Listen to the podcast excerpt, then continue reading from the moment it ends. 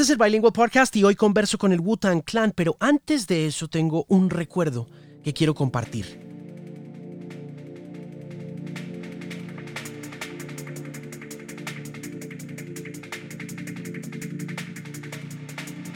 En el verano de 1992, la canción más cool que había a nuestro alrededor, gravitando así como gravitan las cosas alrededor de los adolescentes, era una ola enorme proveniente del Pacífico Norte estadounidense. Esa canción se llamaba Alive.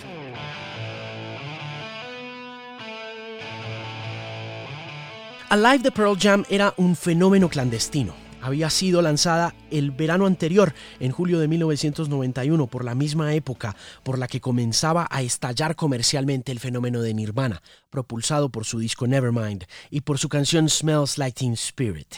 Esa canción había conectado a toda la costa pacífica de norte a sur con la llegada de un hippie rockero llamado Eddie Vedder, quien había escrito una canción maravillosa sobre una experiencia muy personal, descubrir que era hijo adoptado.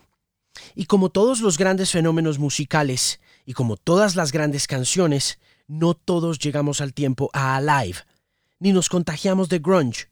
A algunos, a mí en especial, nos tomó un poco más de un año para entender esa sensibilidad pop del rock alternativo, pero tarde o temprano llegamos y compramos el Ten Vimos el video miles de veces en MTV, vimos el MTV Unplugged mil veces con Eddie Vedder rayándose la mano, poniendo Pro Choice en su antebrazo y por supuesto compramos la camiseta de Alive.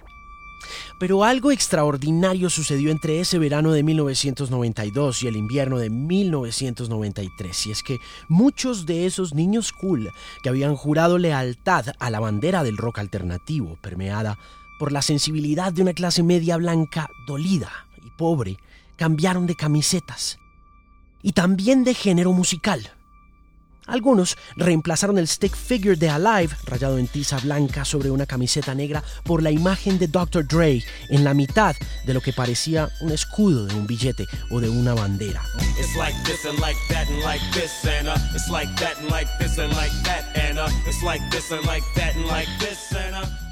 Otros, aún más osados, empezaron a portar un escudo en las camisetas.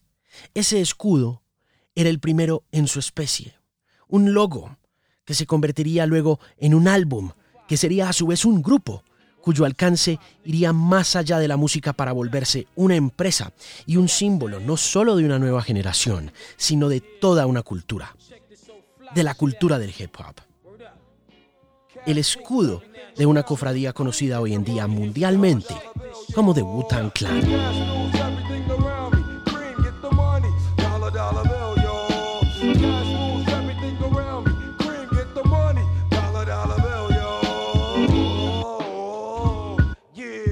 Alejandro Marín analiza el estado de la música, la tecnología, la radio y la vida en la era de la Internet. Este es el Bilingual Podcast.